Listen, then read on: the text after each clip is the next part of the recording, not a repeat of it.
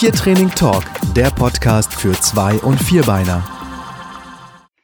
Herzlich willkommen zu einer neuen Folge vom Tiertraining.tv Podcast. Wir haben heute Nadine Wolf zu Gast und sie ist die absolute Expertin zum Thema BAF. Nadine, magst du dich einmal für uns vorstellen? Ja, hallo Pia, vielen Dank, dass ich hier sein kann erstmal. Ähm, ja, mich vorstellen. Also ich bin Bloggerin, BAF-Buchautorin, Tierheilpraktikerin, Ernährungsberaterin. Ich mache also verschiedene Sachen, die sich aber alle rund um das Thema artgerechte Ernährung von Hunden und auch teilweise von, von Katzen drehen. Also das ist quasi mein, ja, mein Hauptberufsfeld tatsächlich. Okay. Ähm, ja, du bist, glaube ich, durch deinen Blog auch ziemlich bekannt geworden und die meisten kennen dich vielleicht sogar auch schon. Ähm, und wir haben uns heute überlegt, äh, wenn jetzt jemand so äh, seinen äh, Hund mit Fertigfutter füttert, ähm, aber sagt, er will dem Hund was, was Gutes tun und die Vorteile vom BAF genießen, ähm, ja, wie, wie kann er das machen? Wie kann er seinen Hund umstellen? Also, ähm, man muss da ein bisschen, bisschen aufpassen ne, bei der Umstellung. Es kommt immer darauf an, wie alt ist der Hund, also wie lange hat er schon Fertigfutter bekommen und welches Fertigfutter hat er bekommen. Es ist grundsätzlich so, dass sich jüngere Hunde in der Regel schneller an ein neues Futter gewöhnen als ältere Hunde. Ähm, und je weiter entfernt das bisherige Futter von Barf ist, desto schwieriger ist für den Körper einfach die Umstellung. Also, ich sage jetzt mal, wenn man ja, sich beide Extreme vorstellt, also einmal Trockenfutter und einmal Barf, so an, an jeweils einem Ende ja, einer, einer Skala. Ne? Das Trockenfutter ist trocken, es ist sehr, sehr kohlenhydrathaltig. Ne? Barf ist jetzt quasi in, in, ja, in Feuchtform vorliegen, da sind Knochen drin und so weiter.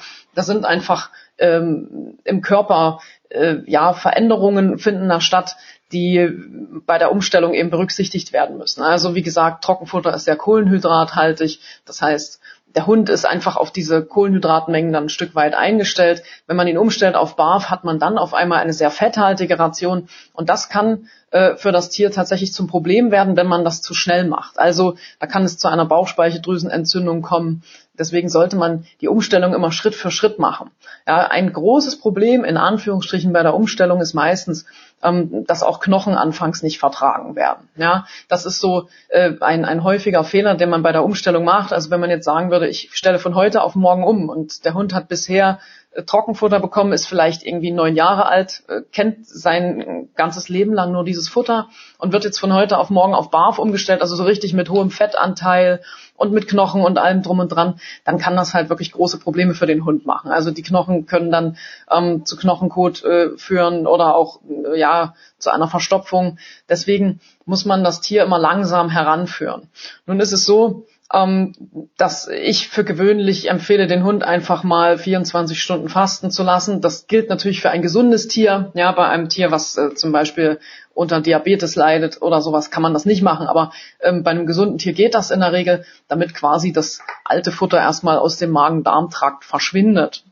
Ähm, und dann würde man anfangen, tatsächlich Schritt für Schritt ähm, die einzelnen Komponenten, die bei BARF eingesetzt werden, ähm, ja in den Futterplan zu integrieren. Das heißt, man fängt erstmal ganz einfach an mit, mit etwas, was leicht verdaulich ist, äh, eben nicht mit Knochen oder, oder Innereien, sondern man beginnt erstmal mit Muskelfleisch und kombiniert das vielleicht mit einer Sorte ähm, von Gemüse damit das Tier erstmal die Chance hat, sich daran zu gewöhnen. Es kann auch dann sein, dass das Tier, ja, weil das Futter eben roh ist, äh, dass das äh, Durchfall bekommt oder, oder Erbrechen. Und dann kann es auch passieren, dass man das Futter ein paar Tage lang erstmal abkochen muss. Also dass man tatsächlich gar nicht mit rohen Zutaten starten kann, sondern direkt erstmal mit gekochtem Fleisch anfängt und dann vielleicht langsam einschleicht dass, äh, dass das eben immer roher wird. Ja, also wenn das Tier mit diesem rohen Fleisch klarkommt, also keinerlei ja, Probleme zeigt, so ein bisschen weicher Kot, das wäre alles nicht problematisch, also richtig, richtiger Durchfall oder, oder Erbrechen wäre dann etwas, was eben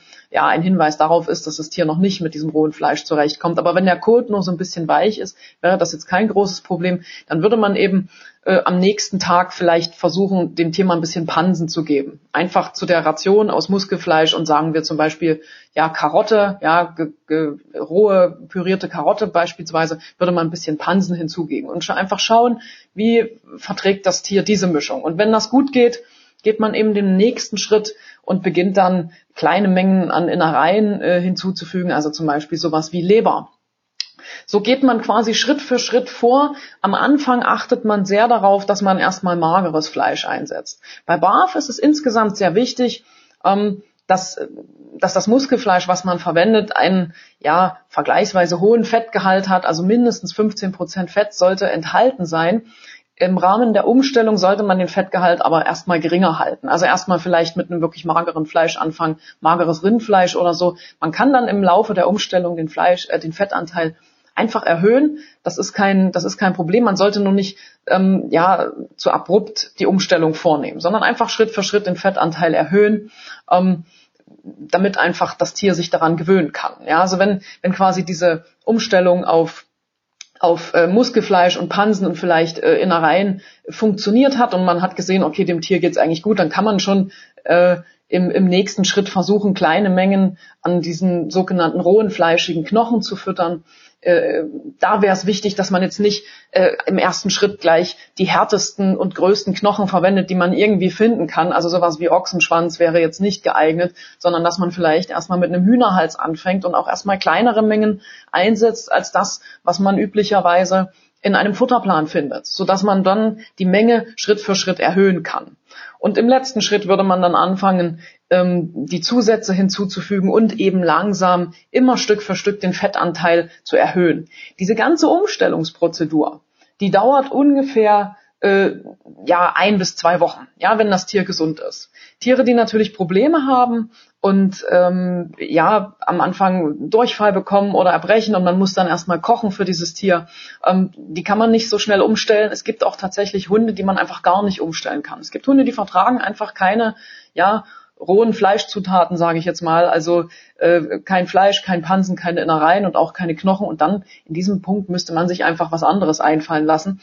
Aber im Rahmen der Umstellung kann es schon mal sein, dass dann eben weicher Kot oder auch mal Erbrechen auftritt.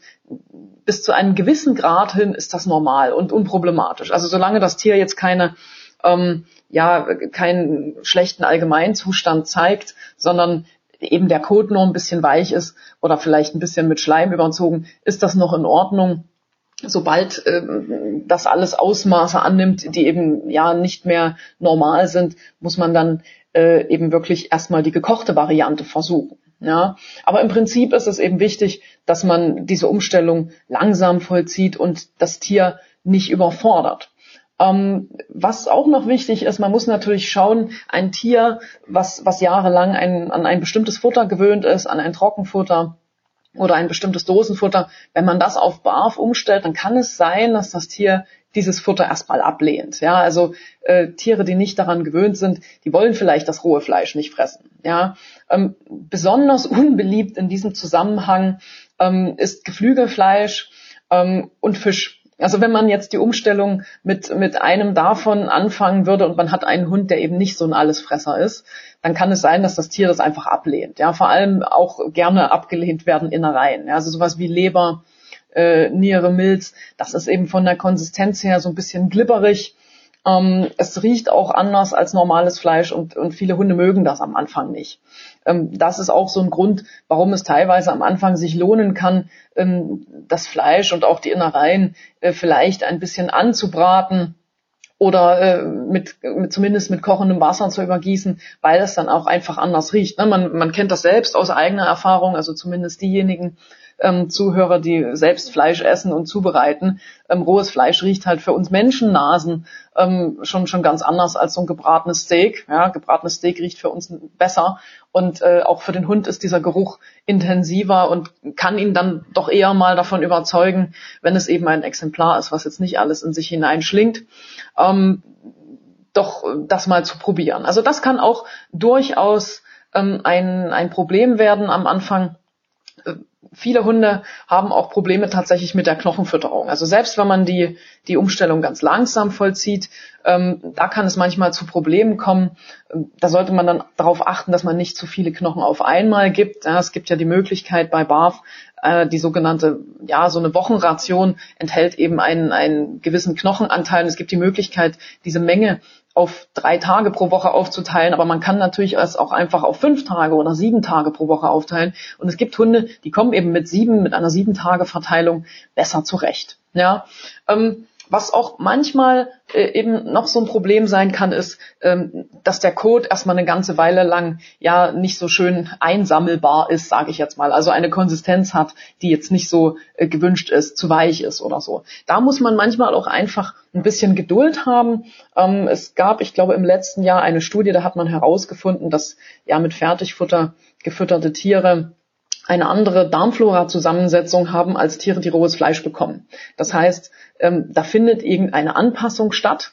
Und das passiert natürlich auch im Rahmen der Umstellung, also wenn man das Tier umstellt. Und das ist jetzt kein Prozess, der in Schallgeschwindigkeit äh, verläuft, sondern das dauert eben ein bisschen. Ja. Und deswegen kann es auch manchmal sein, dass der Hund äh, vielleicht irgendwie ein paar Wochen lang jetzt nicht so ideal geformten Kot hat, was sich dann aber nach einer Zeit wieder bessert. Also man sollte da auch nicht gleich aufgeben, solange das jetzt nicht wirklich Durchfall ist. Ja, mit Durchfall ist eben gemeint, dass das Tier mehrfach am Tag sehr wässrigen Kot absetzt. Äh, Durchfall kann halt letztendlich auch gefährlich sein, vor allem für Welpen ähm, oder für alte, kranke Tiere. Ja, solange das nicht der Fall ist, sondern das eben einfach nur so ein bisschen weich ist, ähm, braucht man manchmal tatsächlich ein bisschen Geduld und muss warten, bis der Körper, äh, ja, und auch dann die Darmflora sich auf dieses neue Futter eingestellt hat. Ja, und das kann man auch ein bisschen unterstützen, indem man vielleicht, ja, ein, ein Probiotikum noch mit äh, füttert, äh, gibt es ja mittlerweile in, in allen Barf-Shops so zu kaufen und ja, manchmal kann es eben auch sein,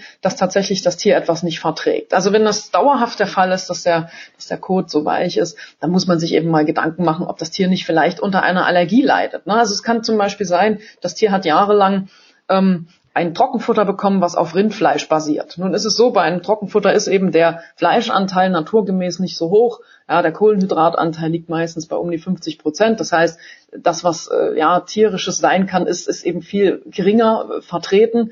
Und äh, jetzt füttert man bei Barf auf einmal sehr, sehr viel mehr von diesem Rindfleisch. Und es kann einfach sein, dass das Tier eine Futtermittelunverträglichkeit hat oder eine Allergie, ähm, die dann einfach viel mehr zutage tritt, weil ja viel größere Mengen an Fleisch auf einmal gefüttert werden. Also auch sowas können Ursachen sein. Das sollte man dann ähm, im Auge behalten und im Zweifel sich eben ja von jemandem mit entsprechender Sachkunde beraten lassen. Ansonsten braucht man tatsächlich manchmal in der Umstellungsphase so ein bisschen Geduld, aber nach ein bis zwei Wochen sollte das Thema eigentlich erledigt sein, ohne dass das Tier ähm, da große Probleme mit hat. Ja, also erfahrungsgemäß, die meisten jungen Hunde, ja, meisten Welpen haben überhaupt keine Probleme. Da, da gibt's, da, da kann man die ganze Umstellung in, in wenigen Tagen machen.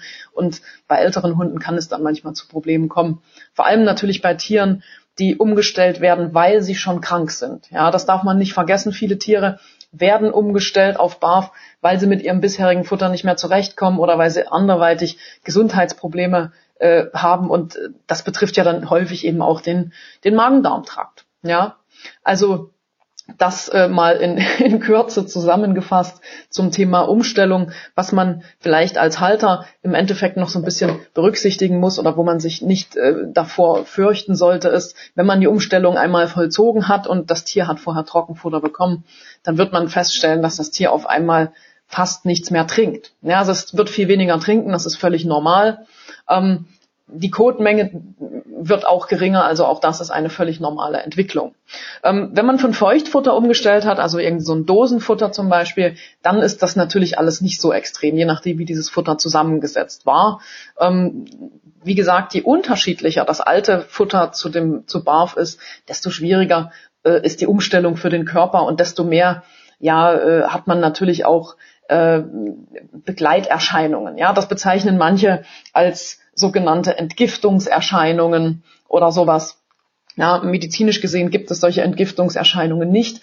Es ist aber schon interessant, dass ganz viele Hundehalter berichten, dass wenn sie ihre Tiere auf Barf umstellen, äh, dass das Tier dann plötzlich irgendwie mal eine Woche lang Ausschlag hat, der dann plötzlich wieder verschwindet. Oder äh, der, der Kot ist eben mal eine Woche lang mit, mit Schleim ummantelt und dann ist das plötzlich weg. Ja, solche Sachen, die können durchaus passieren. Wie gesagt, dann muss man einfach äh, oder sollte man das Allgemeinbefinden des Tieres im Auge behalten, weil es eben auch sein kann, dass es zufällig irgendein gesundheitliches Problem vorliegt, was gar nichts mit der Futterumstellung zu tun hat. Also angenommen, ich stelle meinen Hund jetzt auf Barf um und blöderweise ist er draußen und erwischt zwei Tage später einen Giftköder. Das kann ja nun mal passieren ähm, dann muss man natürlich schon aufpassen. Also sobald Gefahr in Verzug ist, sollte man natürlich auch dann zu einem Tierarzt gehen und nicht denken, na ja, gut, das sind jetzt ja alles Entgiftungserscheinungen. Also da muss man ein bisschen das Wohlbefinden des Tieres natürlich im Auge behalten. Ja. Wenn, wenn jetzt äh, jemand etwas länger für die Umstellung braucht, hat er eventuell Sorge, wenn er bei einer Fleischsorte und einer Gemüsesorte bleibt, dass der Hund ja vielleicht irgendwann unterversorgt ist. Wie schnell geht sowas denn? Also es ist so, dass rein im Muskelfleisch äh, stecken schon so viele Nährstoffe, die das Tier braucht, ähm, dass man da auf, also selbst wenn die Umstellung jetzt mal vier Wochen dauern sollte, eigentlich kein Problem hat. Ne? Die, die fettlöslichen Vitamine, äh, abgekürzt EDK, äh, die kann der Körper weitgehend speichern. Auch Vitamin B12 kann zum Beispiel gespeichert werden. Bei den anderen, äh, ja, bei den Mineralstoffen und äh, den übrigen äh, Vitaminen, äh, ja, die wasserlöslichen Vitamine, die können nicht im Körper so gespeichert werden, aber es ist so, dass das Tier trotzdem über das Muskelfleisch schon äh, zu großen Teilen mit, mit äh, solchen Nährstoffen natürlich versorgt wird. Also es ist nicht so, dass in dem Muskelfleisch irgendwie alles Mögliche fehlt. Es fehlen so ein paar Sachen, ja, im, im Vergleich zu, zu einer kompletten Barfration, aber es fehlt eben nicht alles und selbst wenn dieser Prozess einfach mal äh, drei, vier Wochen dauert, ist das kein Problem. Ähm, es ist ja so, dass man äh, zum Beispiel äh, eine, eine Ausschlussdiät ähm, auch über ja, acht Wochen hinweg äh, durchführt und da wird ja meistens äh, sowas gefüttert wie ähm, äh, Pferdefleisch mit Kartoffel oder so. Und nicht alle Tierärzte empfehlen dazu dann immer eine Vitamin- und Mineralstoffmischung. Und das, selbst das geht über acht Wochen. Ja, ich würde das jetzt nicht so unbedingt machen, aber ich sag mal, selbst wenn diese Umstellung mal vier Wochen dauern sollte, ist das, ist das kein Problem. Nun ist es so, dass gerade im Wachstum, ja, also wenn das, wenn das Tier ein Welpe ist, da sind Umstellungsprobleme eher selten. Aber wenn es dann welche geben sollte, dann müsste man dann tatsächlich vielleicht mal schauen, ähm, ob man äh, die Umstellung dann nicht mit einem Ernährungsberater zusammen macht und der dann einfach äh, Empfehlungen aussprechen kann, äh, wie man jetzt zum Beispiel eine Kalziumquelle in den Futterplan integrieren kann, ohne dass Knochen gefressen werden. Das ist ja im, im Wachstum äh, eine wichtige Sache. Äh, das ist dann, ja, je nachdem, wie komplex der Fall ist, äh, tatsächlich manchmal nötig, aber ich glaube, das ist selten. Also mir ist das selten begegnet. Okay, das war schon ein gutes Stichwort wenn man sich das irgendwie jetzt nicht selbst zutraut oder schon denkt, weil der eigene Hund vielleicht krank ist, dass man ähm, ja ein bisschen Unterstützung bräuchte, dann kann man zum einen natürlich in deinem Blog und in deinem Buch sehr viel nachlesen, ähm, aber äh, man kann dich ja, glaube ich, auch persönlich kontaktieren. Hm? Genau. Ähm, wie äh, bist du denn erreichbar? Wie findet man dich? Also ähm, zum Thema Ernährungsberatung, ich habe eine ich habe eine Website, ja, die unter www.thp-wolf.de zu finden ist. Also das THP steht für Tierheilpraktiker. Und da kann man ähm, einen Futterplan beauftragen. Wenn, ja, wenn dem Kunden jetzt besonders wichtig ist, dass es da tatsächlich einen äh, persönlichen Kontakt gibt, also wirklich von, von Mensch zu Mensch, dann kann man auch ähm, auf der Seite barfberater.de ähm, da gibt es eine Ernährungsberatersuche. Da sind ganz viele Kollegen von mir, hauptsächlich Kolleginnen, muss man sagen, äh, aufgelistet. Und äh, auch da ist es natürlich möglich, einen solchen Futterplan zu bestellen, wenn man jetzt wirklich persönlichen Kontakt möchte. Also da findet man durchaus äh, eine ganze Reihe von zertifizierten Ernährungsberatern. Das ist ja schon mal super. Und wenn ich jetzt in Eigenregie noch ein bisschen lesen möchte, was, was empfiehlst du mir da? Also äh, ich, ich muss natürlich als Bloggerin jetzt meinen Blog dazu empfehlen, ja. Also ähm, mein, mein Blog kennen ja vielleicht auch einige, ja, der Mashanga Borhani Blog ist jetzt natürlich schwierig ähm, zu diktieren, äh, diese, diese ähm, Webadresse. Vielleicht kannst du das verlinken, Pia. Ähm, ansonsten. Natürlich, ja, das kommt alles in die Show Notes hinein. Hm? Genau. Unter tiertraining.tv finden die Hörer das dann. Ja. Okay. Mhm. Also äh, könnte man quasi auf meinem auf meinem Blog nachschauen. Ich habe auch ein Buch geschrieben, das heißt eben das BARF-Buch. Ähm, was man nie vergessen darf zu empfehlen, ist natürlich ähm, die BARF-Broschüre von Swanny Simon. Ja, also BARF, biologisch artgerechtes rohes Futter. Äh, auch von ihr ein, ein sehr gutes Buch. Es, meins ist im Prinzip fast das gleiche, nur dass es ausführlicher ist. Ja, also ich habe mein Handwerk ja von Swanny Simon äh, gelernt und äh, meine Arbeit baut so ein bisschen auf, auf ihrer auf. Ja, das schreibt sie auch selbst in dem Vorwort äh, zu meinem Buch. Und bei mir ist eben ein bisschen, ich habe mehr Platz. Äh, ich habe 160 Seiten und nicht nur 80 und deswegen habe ich ein bisschen mehr Platz. Meins ist eben etwas ausführlicher. Aber äh, grundsätzlich sind natürlich beide Bücher super gut geeignet, um da einen Einstieg zu finden und sich äh, zu informieren. Okay, also das stelle ich natürlich auch auf jeden Fall äh, ein in die Shownotes. Und ähm, so in Form, also heutzutage sind ja so Webinare, Online-Seminare ähm, ja gefragt. Ähm, kann man so auch mit dir irgendwie in Kontakt kommen? Ja, also auf meiner äh, ja, www.thp-wolf.de Seite äh, kann man auch tatsächlich äh, Webinare buchen und Aufzeichnungen kaufen. Also im Moment läuft gerade kein Webinar, aber es gibt Aufzeichnungen, die man dort quasi ja herunterladen kann beziehungsweise sich online anschauen kann. Also auch das biete ich an. Ähm, es gibt auch immer wieder Seminare mit mir live. Also ich war ja auch schon mal bei Pia äh, vor. Genau, ja. Also äh, das gibt es auch immer wieder, natürlich jetzt nicht jede Woche und nicht überall und ständig, weil das ja für mich immer mit Reisetätigkeit einhergeht. Aber auch das wäre eine Möglichkeit, um sich natürlich äh, zum Thema BAF zu informieren. Gut, dann dürfte ja im Prinzip jetzt niemand im Trockenen stehen geblieben sein und äh, jede Menge Infos finden, nicht nur um das Umstellungsthema drumherum, sondern auch natürlich äh, zu allen anderen ja, Themen rund um, um die Ernährung, aber letztendlich auch um die Gesundheit. Gibt, gibt es ja jede Menge Infos auch zum Thema Impfen und so. Ne? Und äh, nicht nur für Hunde, also auch Katzenbesitzer sind bei dir herzlich willkommen, oder? Also es ist so, ähm, der Blog richtet sich natürlich äh, äh, an Hundehalter, auch, ähm, auch das Buch ist an, an Hundehalter gerichtet, aber nichtsdestotrotz, ich berate auch Katzenhalter. Ich habe ich hab das jetzt nicht so häufig, weil ich einfach eher bekannt bin für das Thema Hunde, aber auch äh, Katzenberater äh, finden bei mir Hilfe. Es ist so, dass, äh, wenn ich jetzt mal kurz was zum Thema Umstellung von Katzen sage, heute geht es ja um die Umstellung auf BAF, ähm, dass das bei Katzen natürlich ein, ein, ein ähnliches Problem ist, ja, mit der Umstellung nur, ähm, es ist bei Katzen etwas komplizierter. Ja, äh, das hat damit was zu tun, dass Katzen sehr stark an ihr Futter gewöhnt sind. Also äh, als ich vorhin gesagt habe, für manche Hunde muss man dann vielleicht das Futter etwas anbraten oder kochen, damit die das dann fressen. Das reicht bei einem Hund meistens aus. Ja, dann wird das eben einfach verschlungen. Bei einer Katze kann es sein, dass die Umstellung wirklich kompliziert ist ähm, vor allem wenn die Katze vorher Trockenfutter bekommen hat. Also es kann sein, dass so eine Umstellung bei einer Katze über Monate erfolgen muss. Und ich meine damit tatsächlich, äh, wenn die Katze äh, vorher Trockenfutter bekommen hat, kann es sein, dass man sie erstmal auf ein Nassfutter umstellen muss. Schon das kann Wochen dauern, nicht immer, aber es kann eben auch so lange dauern, dass man quasi Stück für Stück immer ja mehr von dem neuen Futter und immer weniger von dem alten Futter mischt. Es gibt Katzen, die sind wirklich so empfindlich, ähm, wenn man äh, ihr gewohntes äh, Trockenfutter auch nur mit einem Fitzelchen neuem Feuchtfutter dekoriert, dann lassen die das schon stehen. Also das kann so ein Problem sein. Es ist nicht immer so, aber man muss sich da äh, als Katzenhalter definitiv darauf einstellen, dass es passieren kann, dass diese Umstellung einfach länger dauert. Ja, ansonsten gibt es da keine großen Unterschiede. Natürlich setzt sich die Ration für eine Katze anders zusammen. Ja, die Katze hat nicht so einen hohen, äh, so einen hohen pflanzlichen Anteil äh, wie der Hund und dann muss man auch noch auf so Sachen äh, wie Taurin vielleicht achten. Aber im Grunde genommen funktioniert bei Barf, äh, bei Katzen genauso wie beim Hund. Man versucht eben ein Beutetier so gut es geht nachzubauen.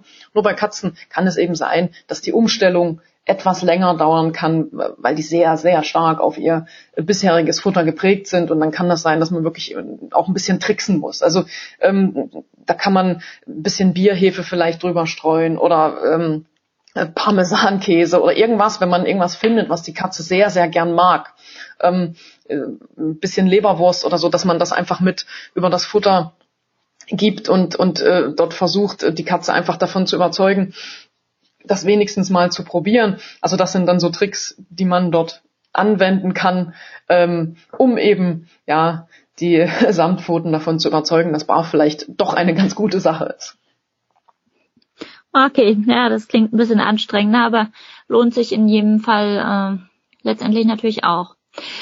Ich möchte dir ganz, ganz lieben Dank sagen, sowieso für diese Folge, aber auch so, dass du, glaube ich, schon verdammt vielen Hunden ähm, geholfen hast, äh, ein gesünderes Leben zu haben. Und für mich, die aus der Verhaltenstherapie kommt, ist das auch immer echt wichtig, weil nur gesunde Hunde letztendlich auch äh, nette Hunde sind. Und insofern ganz herzlichen Dank an dich. Und ähm, ja, ich hoffe wie immer, dass es den Hörern äh, gefallen hat und wir freuen uns dann natürlich auch über eine Bewertung ähm, auf iTunes. Und ähm, ja, vielleicht ist der eine oder andere, äh, der deinen Blog liest, jetzt äh, begeistert, dass er dich sozusagen auch mal verbal hören kann. ja. Ganz lieben Dank. Ja, und gerne und ja, bis bald. bis bald. Tschüss. Tschüss. Weitere Podcast-Folgen und Online-Training für Zwei- und Vierbeiner findet ihr auf tiertraining.tv. Wenn ihr lieber live trainieren wollt, dann besucht doch mal die Hundeschule Pfotenakademie. Unter pfotenakademie.de findet ihr einen Kurs- und Seminarplan zu verschiedenen Themen. Wir freuen uns auf deinen Besuch.